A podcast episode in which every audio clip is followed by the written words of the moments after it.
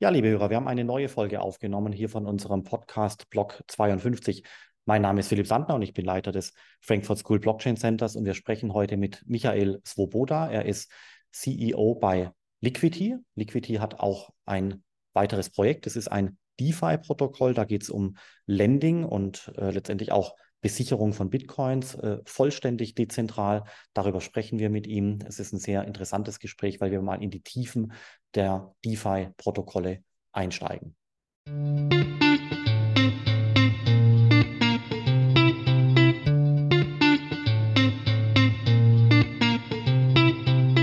Ja, lieber Michael, ich freue mich, dass wir heute hier sprechen können. Äh, ich bin sehr gespannt auf das Gespräch. Wir sprechen über DeFi im weitesten Sinne, über Stablecoins und ähnliches.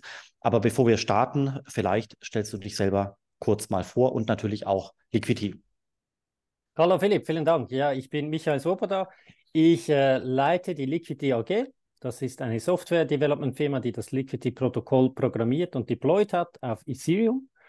Ähm, wir sind zehn Leute zurzeit und uns gibt es schon seit vier Jahren. Aber viel spannender als die Firma ist eigentlich das Protokoll, das Liquidity-Protokoll. Ähm, und wie du gesagt hast, da sind wir im Bereich DeFi oder ich sage auch gerne Self-Service Finance. Denn was das äh, Liquidity-Protokoll seinen Usern ermöglicht, ähm, ist, dass sie zinsfreie Kredite nehmen können. Also selber Lombard-Kredite ähm, aufnehmen äh, können. Und wie funktioniert es im Detail? Äh, was hinterlege ich als Collateral, Bitcoin, Ethereum? Äh, wie ist die Besicherungsquote? Was ist der Zinssatz? Kannst, vielleicht kannst du da einfach noch ein bisschen weitere mhm. Details berichten. Klar, ja, eben. Also ich glaube, das Stichwort, das ich schon sehr faszinierend fand und was mich anzog bei Liquidity, zinsfreie Kredite, oder? Also wenn du als TradFi kommst, dann sieht man so, okay, das ist jetzt so die Decentralized Finance Innovation Zone. Da, da gibt es plötzlich Produkte, die kennst du so nicht. Ähm, und was das heißt, erkläre ich dir jetzt an einem Beispiel. Es ist auf Ethereum, es funktioniert nur mit Ether, Ether als Collateral. Und wir können dich als Beispiel nehmen, oder? Also ich, ich hoffe, ich nehme an, du hast Ether ähm, und du möchtest ein Haus kaufen oder ein neues Auto und äh, müsstest dafür deine Krypto verkaufen, deine Ether, aber du sagst, hey nein, jetzt äh, ist gerade ein schlechter Zeitpunkt. Ich glaube, in zwei, drei Jahren ist das viel besser, anstatt dass ich es jetzt verkaufe hinterlege ich das und nehme nehm mir lieber einen Kredit. Dann nimmst du deine Ether, keine Ahnung, nehmen wir 20, 30 Ether, dann kannst du zu dem Liquidity-Protokoll gehen auf der Ethereum-Chain, du hinterlegst das dort als Collateral und dann ziehst du dir einen Kredit für 0,5% One-Off-Fee ähm, in LUSD. Das ist der Stablecoin, den das Protokoll ausgibt. Mit dem Stablecoin den kannst du auch in DeFi, in einem Exchange wechseln zu den, zu den meist unterstützten USDC oder USDT, dann zu deinem Exchange, Bitpanda oder Kraken ähm, und das in Fiat wechseln und kannst dir so dein, dein Auto finanzieren oder einen Teil deiner Hypothek, oder? Und wenn du die jetzigen Zinssätze anschaust, 0,5 Prozent ähm, One-Off, das heißt äh, nicht jährlich, das heißt, je länger du den Kredit offen hast, umso besser. Ähm, der, der letzte Punkt, Belehnung, also ein Low-Bond-Kredit, eben, da hast du eine, eine Sicherheit, hinterlegst du Ether. Ähm, du kannst 90% Loan to Value. Also wenn du 100.000 Ether reintust, könntest du 90.000 äh, Kredit nehmen, aber weil Ether so volatil ist, willst du da natürlich auf der sicheren Seite sein und nimmst vielleicht 50.000.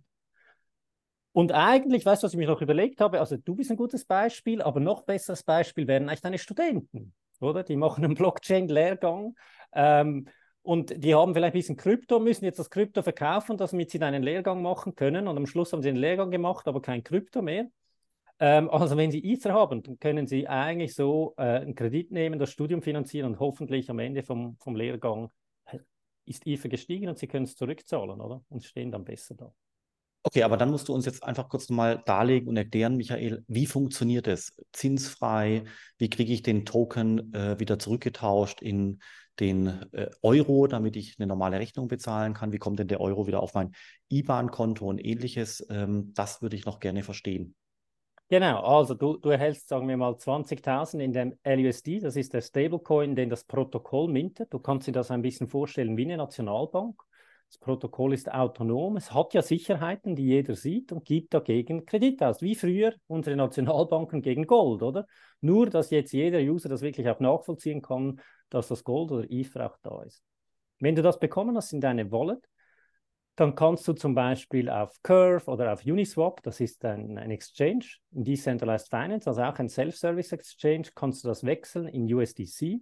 Das ist ein bekannter Stablecoin oder von, von Circle. Ähm, den schickst du eben an deinen Exchange, deinen House-Exchange. Ähm, in Europa Bitpanda ist ja groß. Dann hast du das auf deinem äh, Bitpanda-Konto, dann wechselst du das in Euro und lässt dir das Euro auf dein Konto auszahlen. Und der gleiche Weg zurück.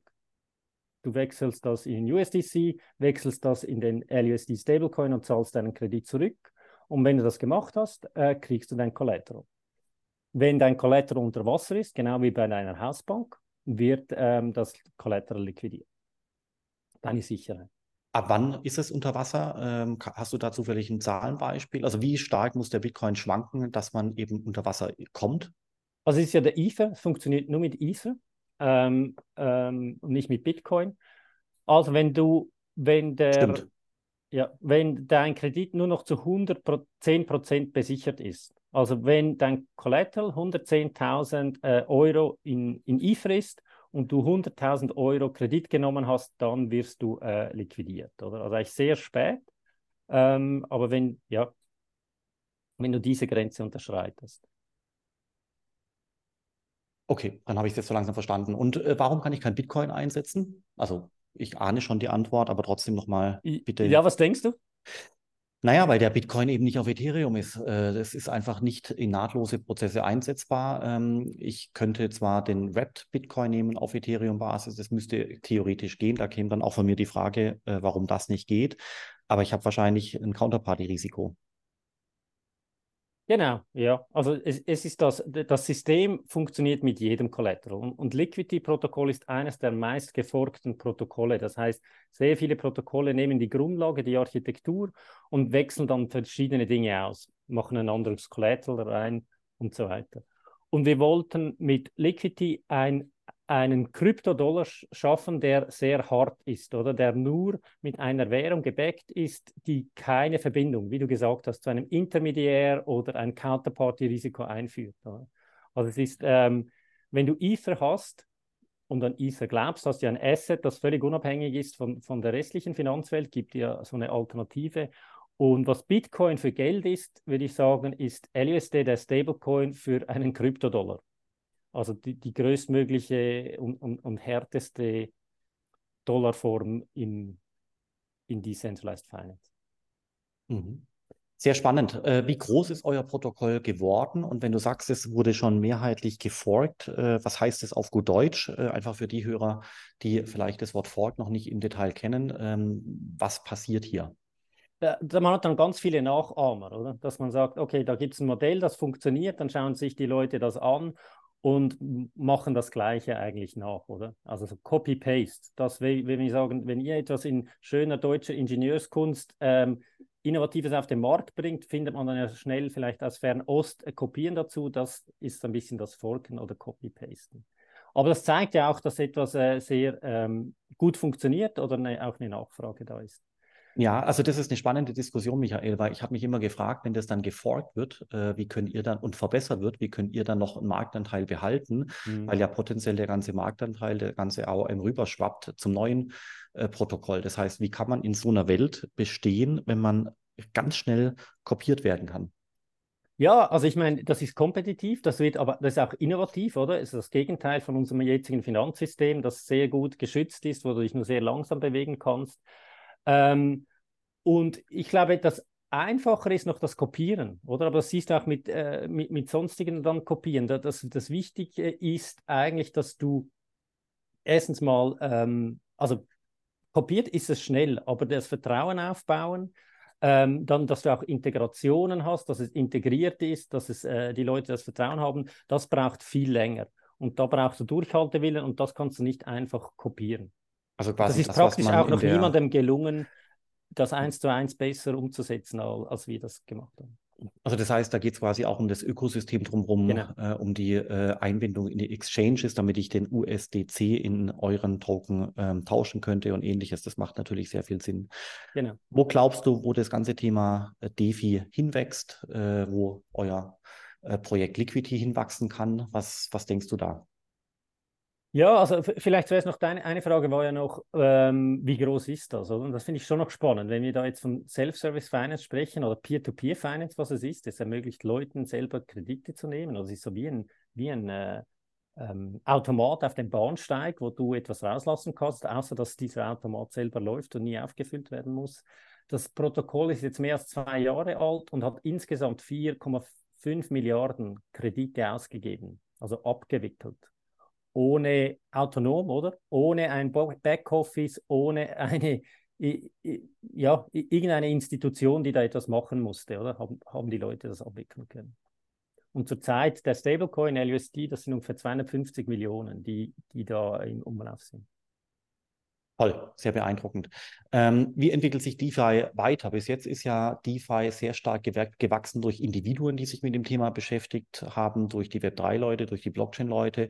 Man hatte dann gehofft, dass eigentlich die Institutionals, die Firmen äh, sich auch äh, onboarden und äh, so langsam mitmischen. Aber mein Bauchgefühl ist, dass es nur sehr langsam geschieht. Und dementsprechend sieht man im Aggregat eigentlich nur ein langsames Wachstum von DeFi wieder erwarten. Man dachte ja, dass das äh, schnelle Wachstum vom Anfang 2021, 2020 dann auch äh, genauso schnell weitergeht. Wo siehst du DeFi jetzt gerade, beziehungsweise wo glaubst du, dass DeFi hingeht? Viele Leute vergleichen sie auch ein bisschen mit dem Internet, die ganze Blockchain-Geschichte. Und ich glaube, wir sind so in, in der frühen Phase, oder, wo, wo noch nicht so der ganze E-Commerce-Boom äh, gestartet ist, aber so die, die Nerds brauchen schon E-Mail und so weiter.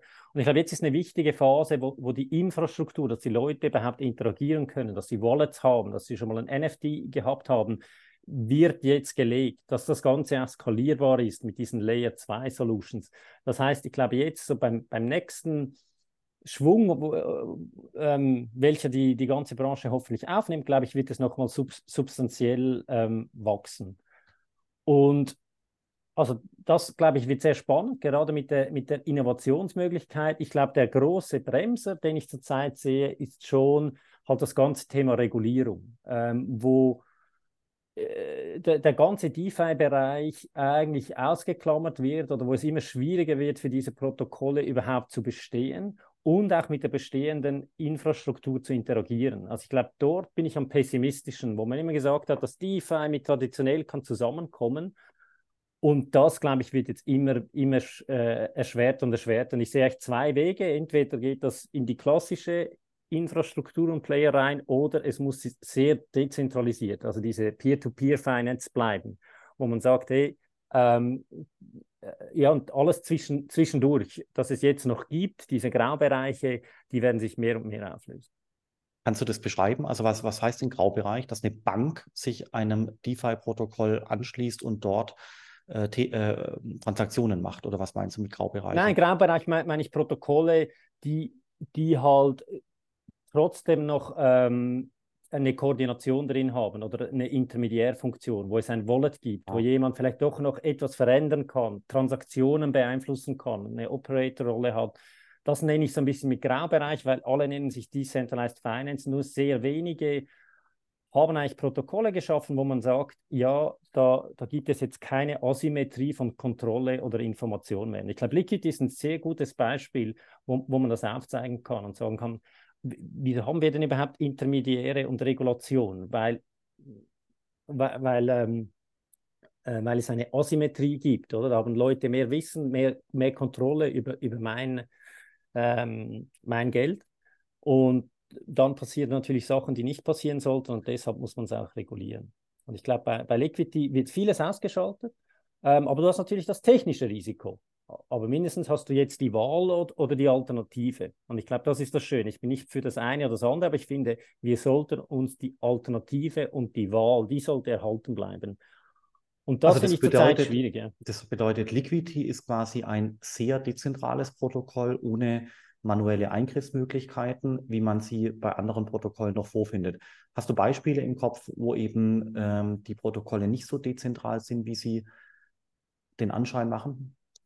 Ja, ich will jetzt da keine keine einzelnen Projekte hervorheben. Ja, ich, klar, ich, kann okay. so Muster sagen. Es gibt Leute, oder, die, die können einfach minten mit einem Multisig. Und ein Multisig ist ein Wallet, das wird von fünf, fünf Leuten äh, zum Beispiel kontrolliert. Ähm, da gibt es Sachen, da können Collateral ausgetauscht werden, Assets, äh, äh, da können Parameter bestimmt werden, da können ganze Protokolle geupgradet werden. Also das heißt, die Bedingungen können während du schläfst, können plötzlich ändern. Und ich glaube, da ist Liquidity sehr stark. Ich sage immer, Terms and Conditions set in stone. Du hast, solange Ethereum läuft, hast du die Garantie, dass sich da nichts ändert. Dass niemand mehr Kontrolle oder mehr Information als du als User hast. Und ich glaube, da sind wir wieder, sage ich mal, einem, äh, wie sagt man, einem Plain Level Field, wie sagt man das auf Deutsch? Also einem Ah, das, äh, das, sagt man auch im, im Bankenbereich, also ja, genau, Level oder? Playing Field, ja. Ähm, Also auf Augenhöhe sozusagen. Genau. Mhm. Wie viele derart dezentrale Protokolle gibt es denn äh, da draußen? Was ist mit MakerDAO zum Beispiel? Das kennt man ja. Das Mhm. wirkt natürlich auch sehr dezentral und doch kann man ja dort über den Zinssatz, soweit ich weiß, eingreifen. Genau, äh, Maker wird dezentral auch genannt, weil die Organisation, sie organisiert sich in, in DAOs. Also ich glaube, da gibt es nicht eine, äh, eine Firma, sondern das sind Leute, die sich zusammengeschlossen haben, sehr viele Entscheidungen fällen, oder? Ich finde es also schon fast bürokratisch, oder? Das ist noch spannend. Liquidity ist sehr ähnlich wie Maker. Liquidity funktioniert ohne Leute, ist nur Code. Maker macht etwas Ähnliches, schon ein bisschen komplexer, aber äh, da sind hunderte Leute irgendwie involviert und beschäftigt.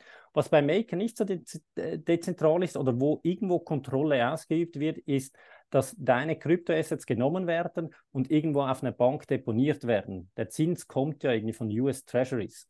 Das heißt, ähm, du hast ja genau wieder so, irgendwo hast du Counterparty-Risiken ähm, die da eingeführt werden und die jetzt nicht so transparent sind. Und Maker ist vielleicht genauso ein Beispiel, dass er so ein bisschen in dem Mittelfeld ist, oder? Ähm, wo ich, äh, wo jetzt die Frage ist, ich als User, weiß ich noch, wo das Geld ist und was, was da passiert und wer kontrolliert das eigentlich? Und, und ich glaube, da verstehe ich, dass dann wieder Leute sagen, da, da braucht es Regulierungen.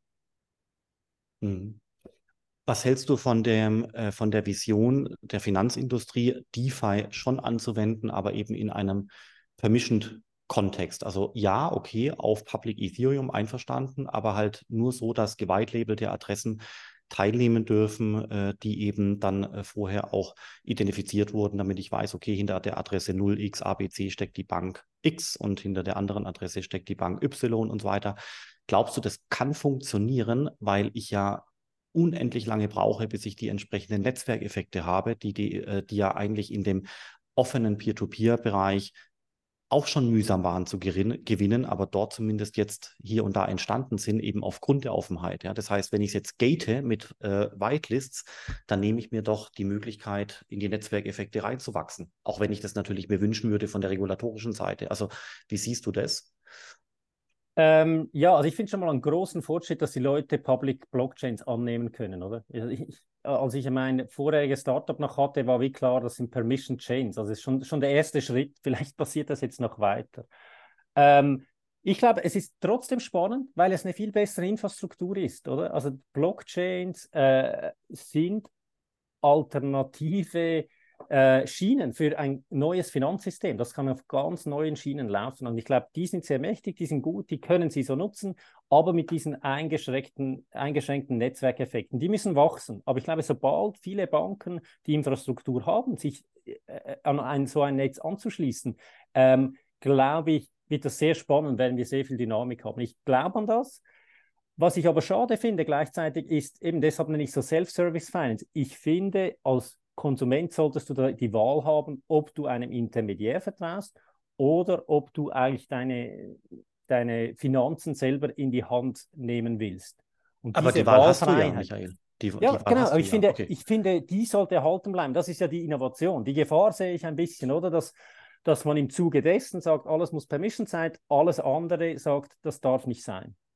Und, aber das, äh, das, sehe ich aber eigentlich nicht so. Also die, ähm, die, die, die, die DeFi-Thema wurde jetzt aus der Mika-Regulierung zwar rausgenommen und wird jetzt mhm. quasi nochmal extra angefasst, aber dass man jetzt äh, DeFi in Gänze äh, verbieten äh, möchte, äh, wie auch man hätte Bitcoin verbieten können, sehe ich momentan eigentlich überhaupt gar nicht. Ja. Wahrscheinlich wird wie immer und, äh, gesagt, Leute, ihr könnt es grundsätzlich machen, aber bitte aufpassen, hier ist eine Regel, bitte einhalten und dort ist eine Regel, bitte einhalten.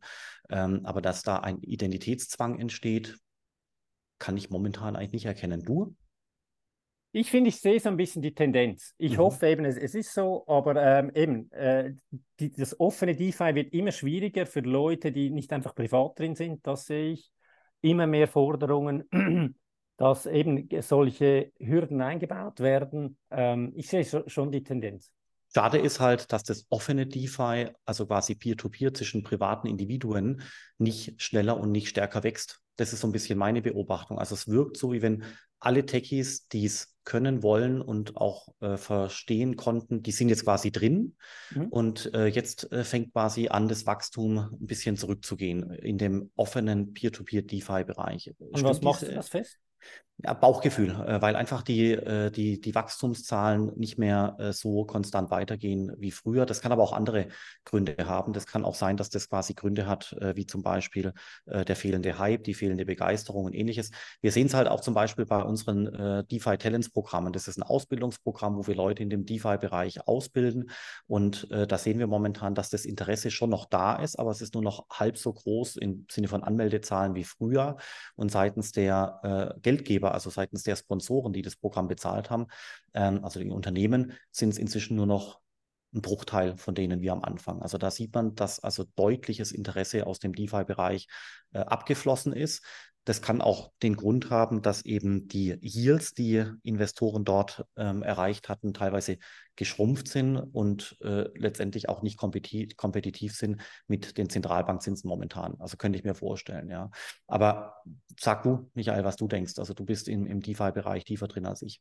Ja, genau. Ähm, also was ich was ich sehe, ist, dass immer noch extrem viele Leute im Space reinkommen und drin bleiben. Mhm. Ähm, ja, jetzt ist so eine Ernüchterung, aber du siehst, wie viel da gebaut wird und wie viel die Leute eigentlich daran glauben. Also auch in dem offenen Peer-to-Peer-DeFi-Bereich, äh, ja. okay. Ja, genau, Ge gerade auf Ethereum, oder? Finde ich immer noch unglaublich. Äh, klar, jetzt hast du nicht mehr so viele, aber, aber, so ein extrem harter, guter Kern, oder? Und ich finde, das ist die Basis, eben wie beim Internet. Und ich sehe auch, die Leute sind ein bisschen ernüchtert, haben ein bisschen das Interesse verloren, aber ich glaube, das kommt wieder. Hat vor allem damit auch zu tun, dass eben viele Leute noch nicht die Infrastruktur haben. Aber wenn du einmal das erlebt hast, wenn du selber deine Finanzen in die Hand nehmen kannst oder als Firma sozusagen dein, dein E-Banking in, in, in einem Wallet hast oder einem Multisig und so einfach die Sachen rumschicken kannst, investieren kannst, ähm, wenn, wenn, ja, wenn du das mal gespürt hast, glaube ich, die, dieser Power ist immer noch da und den werden die Leute schätzen. Oder stell dir nur dein Aktienportfolio vor, du willst das umschichten und in eine andere Bank bringen äh, wie mühsam das, das ist in, in TradFi. Und diese Freiheit zu sagen, ich ziehe es da raus, ich mache das, ähm, finde ich sehr faszinierend und ich glaube, da, das wird sehr interessant. Und, ich, und vielleicht schon nicht in unseren Breitengraden. Wir haben extrem gute Banksysteme, oder? Aber ich glaube dann gerade in, in Gebieten, wo nicht jeder ein Konto hat, wo nicht jeder das einfach nutzen kann, glaube ich, wird das die Zukunft sein. Und ich glaube auch, wenn jetzt meine Kinder noch mal zehn Jahre jünger wären, ähm, hätten die zuerst eine Wallet und ich müsste ihnen erklären, wieso sie ein Bankkonto brauchen und nicht umgekehrt. Ich glaube, da sagst du was ganz Entscheidendes. Ähm, eigentlich ist es eine Frage des, des, des, des Systems, äh, der Infrastruktur. Ja, wir haben jetzt eben äh, Länder hier in Europa, die, wo die Banken recht gut funktionieren. Also ich habe eine Online-Banking-App auf meinem Handy drauf, das funktioniert reibungslos, da brauche ich kein Wallet. Ähm, das heißt, die, die Wallet ist da eigentlich kein nennenswerter Wettbewerber äh, zu meinem N26-Konto. Also es funktioniert einfach super, ja.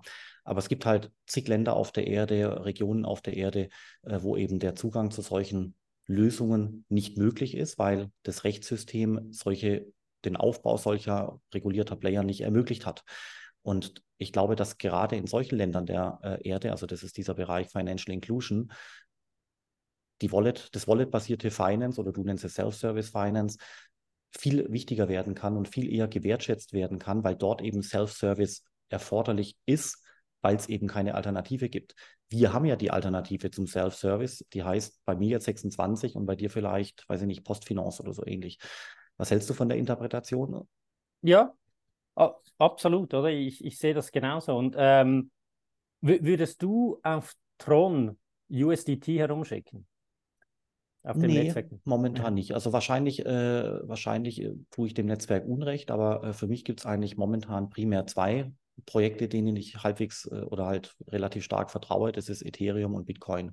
Und äh, bei allen anderen Netzwerk hab, hab, Netzwerken habe ich irgendwelche ja, Probleme, bin skeptisch oder wie auch immer. Es gibt verschiedene Gründe. Wie ist es bei dir, Michael? Ja, weißt du, wieso ich frage? Oder? ich, ich finde, wir, wir, schauen alles eben aus unserer Brille an. Und es ist klar, dass wir USDT, USDC, diese Stablecoins brauchen, natürlich auf Ethereum, das ist sicher und so weiter. Oder?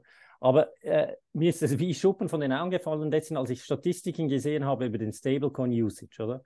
Also wie viele Accounts, die aktiv Stablecoins rumschicken und auch das Volumen, wird abgewickelt.